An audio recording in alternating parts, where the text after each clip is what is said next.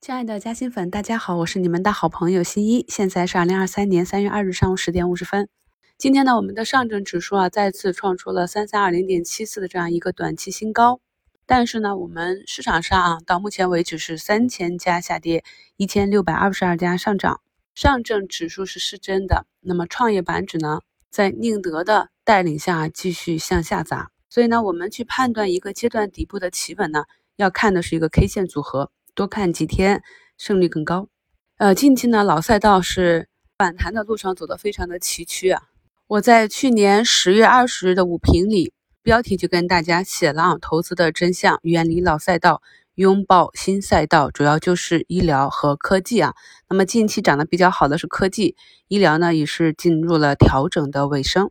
哎，这个市场上呢就是一个周期循环啊。二零二一年呢是资源的一年。那个时候呢，就是只有两种股啊，一种是资源类的天天涨，非资源类的天天跌。具体的原因呢，在上次的直播里跟大家讲过，全球的超发货币引发的一个通胀大水呢，就像资源类的倾斜，同时抽血中下游的生产制造业。所以呢，咱们炒股啊，还是要有一点基础的宏观经济知识。只有你理解了这个呢，才知道啊，在整个大的周期上，我们应该如何在观察盘面去进行板块的选择。那么，经过了一整年的下跌，目前呢，很多资源的价格都在回落。我们以碳酸锂为例啊，它之前只不过是几万块一吨啊，那么在整个通胀的背景下，被炒到了五六十万一吨。那么现在呢，价格是急剧的回落，回落到四十多万。那么大家再想一想，向上和向下的空间，只要一想到这个向下的空间，那么这个产业链上的个股还会有大资金去疯狂的追捧吗？所以呢，反弹也显得非常的无力。这也是为什么我跟大家讲，我们一定要顺应周期去做投资的一个原因。另一方面，特斯拉呢在持续打它的价格战啊，这个在它首次降价的时候就跟大家提醒过，要注意这个新能源汽车整车也开始内卷了。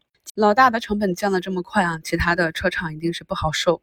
再加上近期啊，数字经济啊放量大涨，也是对其他板块的一个抽血。你说呢？已经跌了一两年的消费啊，这些中下游的制造业还好，至少呢他们利空出尽啊，都有一个业绩修复的预期。但是老赛道啊，尽管表现低迷，调整的幅度和时间也比较长。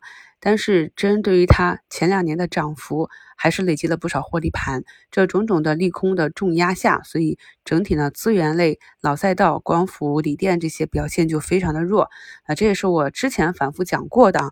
今天就是跟新朋友再理顺一下这个逻辑。所以呢，早评就跟大家讲，我们继续加码的是底部啊，利空出尽。就是业绩下滑，业绩报不好，结果呢，股价拒绝下跌，或者在底部盘整了两天之后就往上行的这些成长方向，一定要注意抓这个主线。在整个行业和个股市场大周期向上的这个周期里，我们去做投资，胜率就会高很多，持股的心态也会好很多。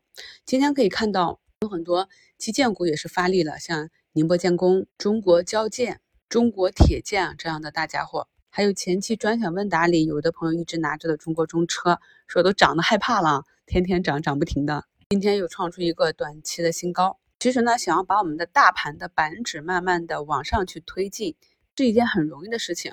因为经过了过去这两年的下跌，我们很多的权重股呢都是趴在底部的，估值是非常的低。怎么去看他们的估值高不高呢？可以与世界上其他。股票市场同类板块的这些权重股、这些行业龙头股去横向对比一下他们的估值，就可以知道呢，其实 A 股呢目前还是全球的一个价值洼地。这也是为什么兔年初始啊，外资就狂买我们的核心资产。最近的这个数字经济的大涨，包括说这个业绩拐点成不成立呢，是需要看业绩报的。对于很多。中小盘个股来讲，这样的涨幅其实业绩上不一定能支持。所以呢，昨天午评里就跟大家讲了我的策略啊，收评也给大家晒了我的交割单。昨天呢是一个大卖的日子，今天呢是高潮后的分化。你像当红科技啊，又是上涨了十六个点啊。云从科技呢，目前还是在这个红盘附近去震荡。所以呢，接下来就是不断创新高的这些个股呢，就进入一个短线游资啊热钱套利的这么一个阶段。所以每一次冲高呢，我都会选择去进行。兑现啊，然后再看有没有低吸反复套利的机会。而对于一些中军啊，像联通啊、移动啊、电信这些，这是在我们两周前，包括上周啊也跟大家呃举过案例的。那么这种大的体量呢，它是什么样的资金去参与的？大家一定要理解。所以咱们很多朋友呢，在这些大家伙调整到位的时候去参与，都有不错的收益。